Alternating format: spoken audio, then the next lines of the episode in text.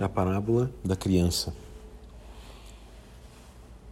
A parábola da criança é, de Joshua, Manuel Cristo, é quando os discípulos perguntam quem que vai entrar no reino dos céus e Joshua responde que é, você tem que se tornar como uma criança para tornar, entrar no reino dos céus.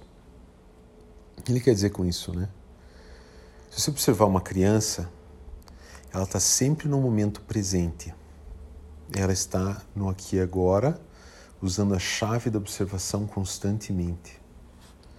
Outra coisa interessante da criança é que ela não tem mapas, ela não tem conceitos, ela não tem é, regras de certo e errado ainda. Ela não tem um mapa do mundo na cabeça dela. Então ela está aberta a, a, a, a ser alimentada pelos sentidos que ela tem naquele momento. Ela não tem um pré-conceito, um conceito antes de se fazer uma interpretação do mundo, né? Então, sim, é verdade que na, como personalidade temporária nós precisamos do julgamento. Nós precisamos saber se frio é bom ou não no inverno ou no, no calor, é, no verão, né? É, a gente precisa saber do julgamento para saber se algo é, positivo negativo, né? na dualidade, na matéria, a gente precisa do julgamento, ele sempre vai existir. Mas para você transcender a matéria, você precisa ir além do julgamento, que seria a, a, ir além da, da dualidade.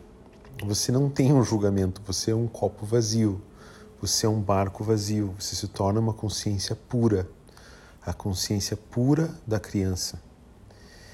Então, os adultos, normalmente, nós adultos, a gente faz mapas da realidade. Então, a gente lê alguns livros de espiritualidade e cria conceitos de certo e errado.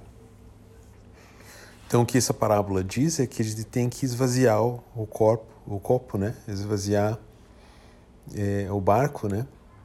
E ser uma antena aberta, né? Para os mistérios, né?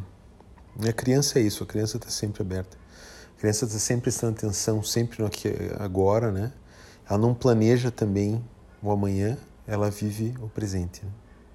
Outra coisa interessante da criança, se você observar um, bebê, mesmo o bebê, ele já tem os seus brinquedos, seus brinquedos favoritos, mas de tempo em tempo ele se cansa de um brinquedo e precisa de um brinquedo novo. Esse é um outro lado do símbolo da criança que é interessante é, ser lembrado, que os ensinamentos dizem que a personalidade temporária vai estar sempre em procura de novas coisas, ela está sempre requieta, sempre em movimento. É, tudo é temporário na matéria. Então, ela tem os brinquedos favoritos, aí ela quer trocar de brinquedo. Ela quer um brinquedo novo. Depois de um tempo, ela se cansa desse brinquedo e quer um outro brinquedo daí. É, até que ponto os adultos não funcionam da mesma maneira, mas com brinquedos de gente grande. Às vezes é o emprego que cansa, às vezes é o carro, querem trocar de carro, às vezes é um relacionamento que eles cansam, que eles querem trocar. É, em suma, o que, os, que diz o ensinamento sobre isso? Que a personalidade temporária nunca vai estar plenamente satisfeita nesse plano. O que a personalidade temporária pode fazer é entrar em estado de meditação e a consciência dela pode ascender até níveis profundos, ascender aos céus, aonde existe a permanência da eternidade, da plenitude. Ali nada falta. Mas, terminada a meditação, volta para o mundo de três dimensões, né?